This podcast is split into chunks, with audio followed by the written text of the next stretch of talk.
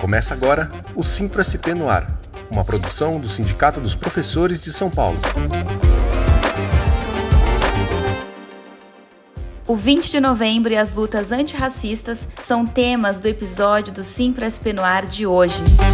Eu recebo com muito prazer Lene Blue de Oliveira, mãe e avó, a advogada, escritora e ativista racial e feminista, tem 70 anos.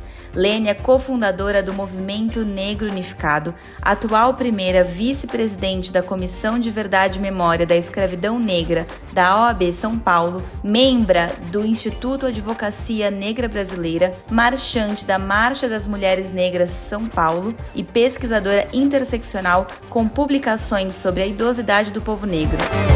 Lênia, é um prazer recebê-la aqui no Simpras Penoar. Leni, antes de mais nada, é, muito obrigada pela sua presença. Eu gostaria de saber, na sua visão, qual é a importância do dia 20 de novembro para a historiografia brasileira? É, o 20 de novembro, né, o nome diz a consciência, ele ampliou e amplia a consciência para erradicar o racismo estrutural.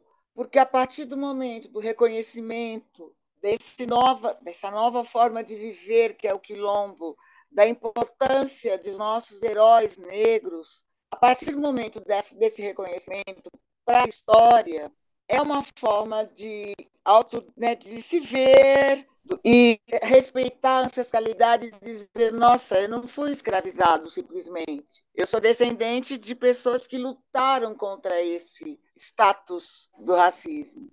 Isso é muito importante para para a luta pela igualdade racial. Uhum. E Leni, a sua trajetória no movimento negro, ela é muito extensa e se intersecciona com episódios da nossa história coletiva enquanto país. Hoje, quais são os desafios que estão colocados para os movimentos negros atualmente no Brasil, na sua opinião?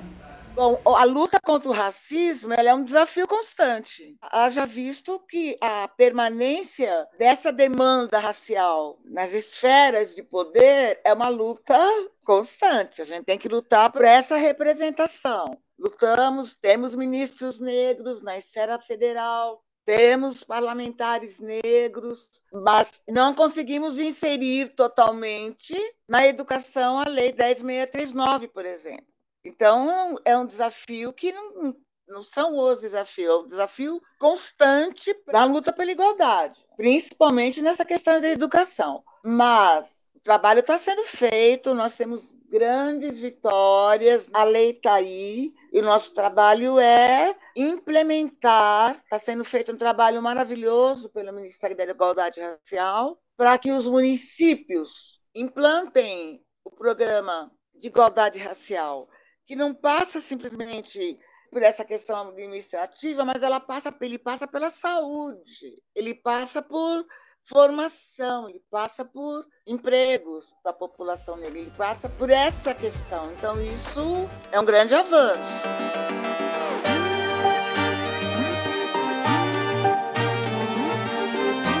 Você é cofundadora do Movimento Negro Unificado, que nasce em 1978, ainda durante o regime militar no Brasil. A educação, a sala de aula, com certeza apareceu de forma diferente na sua trajetória como estudante e agora como mãe e avó. Você falou de avanços, mas eu gostaria de saber, na sua perspectiva, se estamos atrasados em alguns outros pontos, por exemplo, a presença de professores pretos está muito longe do ideal. Como que você percebe isso? Eu, como milhares de jovens negros, não tive a oportunidade de estudar na adolescência. Então, eu fui fazer o segundo grau, eu já tinha mais de 30 anos. E na minha época era o tal madureza, que se prestava exames em locais do Brasil. Então, eu tinha exame de matemática em, em Curitiba e biologia também em Curitiba. Então, eu ia para Curitiba e fazia o exame lá. Era uma aventura, mas a coisa aconteceu e eu consegui fazer o, o, antigo ginásio e o colegial juntos, né? Não tinha essa coisa do segundo grau. Então, eliminei assim e fui aluna isso já com 40, e, 40 anos, do Núcleo de Consciência Negra da USP, que é um grupo que hoje agora eu faço parte, grupo de voluntários, professores, que forma estudantes negros, ou em sua maioria negros, para entrar na universidade, que ainda é um, horror, né? Fica essa tensão no dia do Enem, uma coisa que parece inatingível. E esse curso, nesse curso, eu me, eu me formei para o vestibular, terminei o atual segundo grau e só fui entrar na faculdade com 50 anos. Não era pública, mas eu tive a sorte de, dos dois últimos anos da faculdade de Direito, que era o meu sonho, entrar no ProUni. Consegui o ProUni, então me formei em Direito com mais de 50 anos e tirei a carteira da UAB com 62 anos. Então, acho que essa trajetória rumo à educação, ela não tem que ser tão árdua, né? Então, é direito, não tem que ser essa via sacra que eu fiz. E também, jovem tem que estudar. Eu fui trabalhar, porque não tinha condições de estudar e trabalhar. Então, essa condição é, é importante para fazer a, a permanência dos cotistas na universidade. Docentes negros, é muito importante para o movimento negro termos docentes negros para contar essa história que a gente está falando dela, a história real, né? Com professores negros e a formação da Lei 10.639 vai ser realmente difundida. Agora, tem poucos porque o acesso à universidade ainda é restrito, por, que, apesar da maioria dos professores estarem em concurso público, escolas particulares você vê raríssimos. Então, todos nós saímos da faculdade despreparados para o racismo, porque ele é invisível na, no currículo escolar. Então, acho que a importância da gente estar lá é para a gente colocar nossa história lá, em todos os setores. Né? Com certeza, Leni.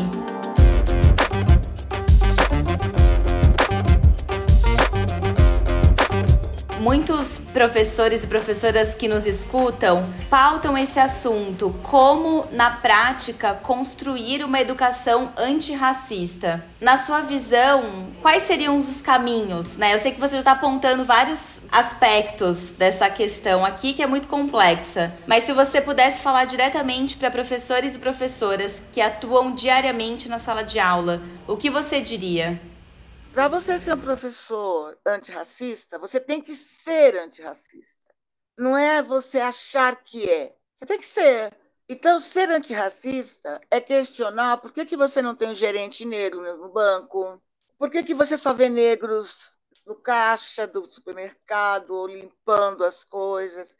É desnaturalizar o racismo em pequenas coisas. Não só porque você tem um amigo negro ou porque casou com uma mulher negra ou com um homem negro esse questionamento as crianças entendem muito bem. Eu digo crianças porque a Lei 10639 ela é muito lúdica, tem, tem muitos caminhos lúdicos para dar aula, né? Tem vários professores negros no Google, por exemplo, aqui o Sam, autores de livros negros lúdicos, mas a criança entende muito bem isso, os exemplos reais do racismo. O porquê que um amiguinho tem trança e o outro tem é loiro. Isso é lúdico. É só você ser antirracista que é possível, é natural. Questionar a naturalidade do racismo na sala de aula também tem que ser com exemplos, porque as crianças vêm eventualmente de famílias racistas, né? Sim, com certeza, Leni. É, você traz aspectos importantes na sua fala em relação a isso, né? Não é só o contexto da escola, mas ultrapassa, né? É você ser, não Exatamente. estar. Exatamente. Por isso que tem que ter uma formação para os professores. Uhum. E é isso que a gente está uhum. insistindo. A formação tem que ser específica para isso. Os professores não têm essa formação, não sabem como fazer. Temos professoras maravilhosas que fazem trabalhos muito bonitos em cima da lei, com teatro, com brincadeiras e fazer com que, por exemplo, os alunos dela, da aula para criança e também para colégio, os alunos dela identificaram os pais racistas pela aula dela. Então, é, é necessário que os professores tenham essa formação. E o movimento negro tem que estar, tá, esse é, é um dos desafios do movimento negro, né, de implantar não só a implantação da lei, mas a formação da lei à base da realidade.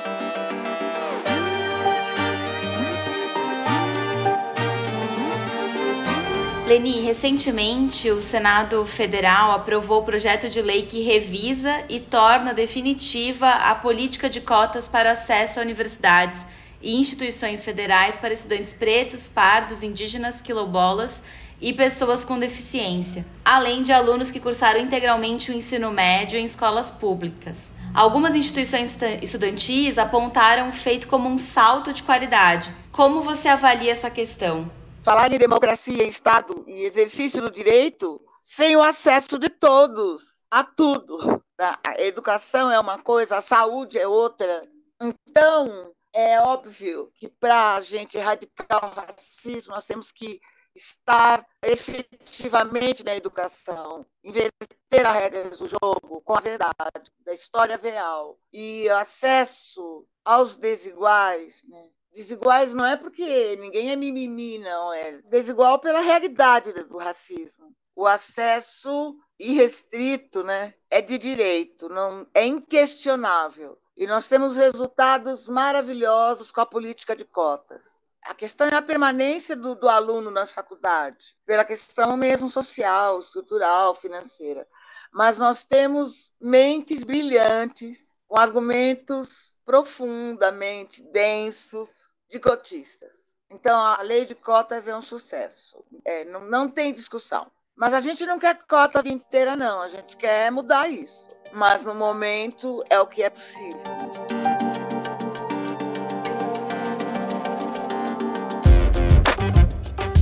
Leni, você é pesquisadora interseccional com publicações sobre a idosidade do povo negro.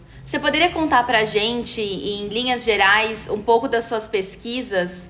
É, o que é real é que existe uma diferença entre o envelhecer do branco e o envelhecer negro. E a diferença existe porque por causa do racismo estrutural. Então é uma linha do tempo, né? O jovem negro, vítima de violência policial, mulher negra, empregada doméstica, filhos, péssimas condições ambientais desigualdade salarial, desemprego, falta de acesso à saúde, embora tenhamos doenças ancestrais.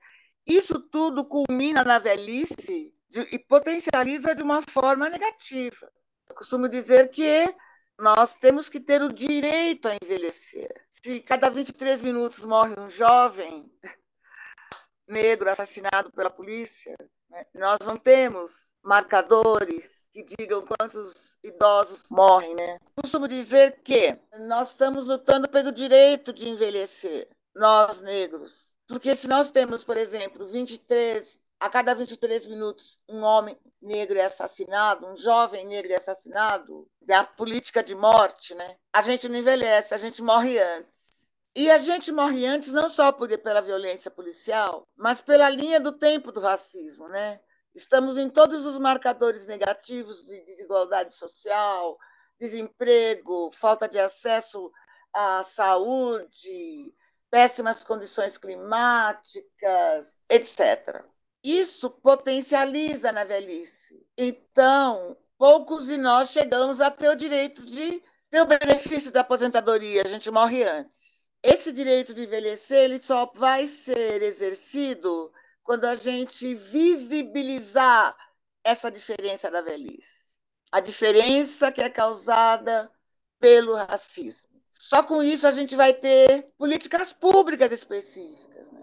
Nós negros temos doenças ancestrais, diabetes, artrose, doenças do aparelho circulatório, coração. Isso são doenças comprovadamente, vamos dizer, doenças negras, doenças ancestrais. Isso na velhice acirra, né? A potencialidade de, de morte e, e tem, tem que nós temos que ter outro olhar, né? Colocar as demandas do idoso nas políticas públicas, com as suas diferenças, e ter esse direito a envelhecer.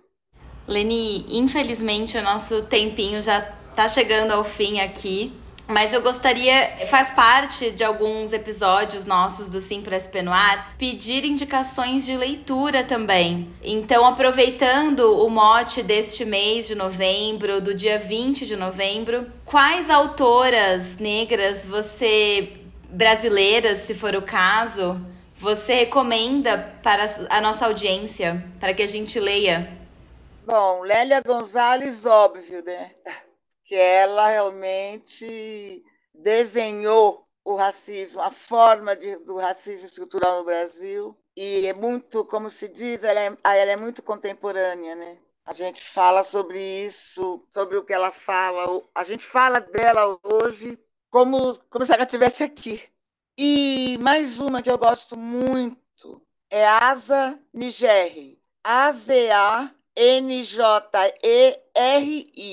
ela fala muito sobre a filosofia africana, que, na minha opinião, é o caminho, né? O caminho é respeitar nossos conceitos, que deram certo com a gente, e estamos até agora aqui.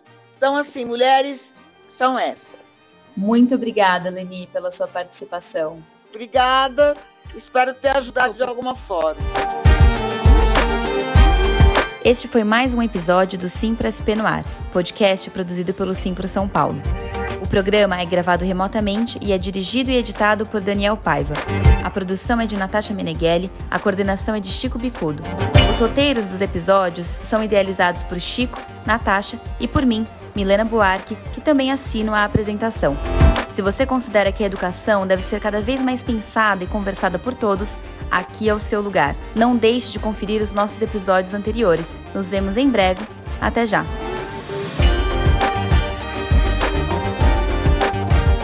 Você acabou de ouvir Simpro SP no ar.